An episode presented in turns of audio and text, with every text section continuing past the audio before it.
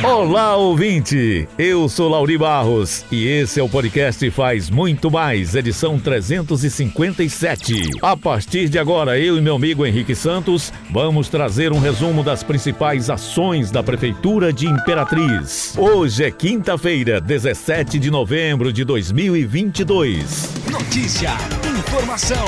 E olha, Henrique, na manhã desta quinta-feira, a Secretaria de Trânsito e Transportes e a Superintendência de Limpeza Pública estiveram em reunião com os condutores de veículos de tração animal para discutir sobre a implantação de ecopontos para descarte de entulho. Pois é, Lauri. E na oportunidade, os secretários Leandro Braga, da CETRAN, e Ítalo Elmo Andrade, da Limpeza Pública, debateram com os condutores sobre as medidas que serão tomadas para que esse problema de descarte irregular seja extinto de Imperatriz. O titular da CETRAN disse que todas as carroças serão padronizadas e que nessa primeira reunião foi solicitada a lista de locais onde mais é despejado os rejeitos para que possa ser iniciado o mapeamento dos pontos que serão fixos para descarregamento dos resíduos. Já o superintendente de limpeza pública destacou que o trabalho de monitoramento e a criação dos ecopontos na cidade é algo que não pode mais ser adiado, pois o descarte irregular deixa a cidade suja,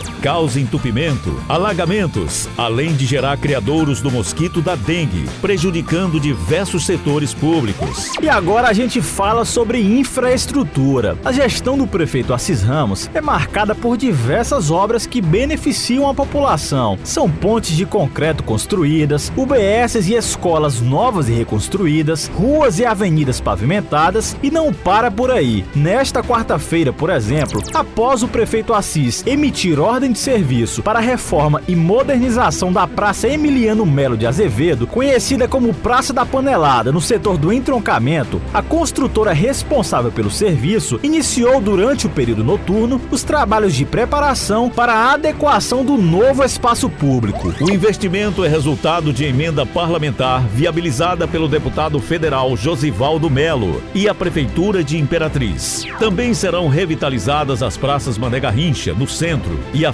Ferro de Engomar, na Vila Nova. O titular da Sinfra, Fábio Hernandes, disse que a obra representa mais uma conquista da gestão Assis Ramos, que desde o começo do mandato trabalha para melhorar e modernizar os equipamentos públicos em Imperatriz. A obra de reforma e modernização da Praça do Povoado Petrolina, situado às margens da Estrada do Arroz, também está em andamento. O projeto contempla a construção de piso em bloquetes, meios fios, bancos, paisagismo, lixeiras, rampas para acessibilidade reduzida e iluminação pública de LED. E além disso, a Secretaria de Infraestrutura começou a executar nesta quinta-feira o trabalho de recuperação da malha asfáltica da marginal direita da BR-010 no entroncamento.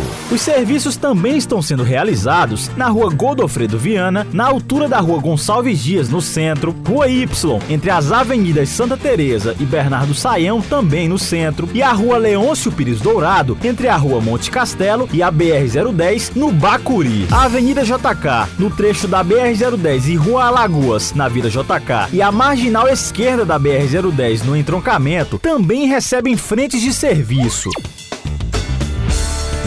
E a gente fica por aqui, retornando amanhã com mais informações da sua prefeitura. Esse e outros episódios você pode acessar no portal imperatriz.ma.gov.br podcast, redes sociais e principais plataformas de streaming.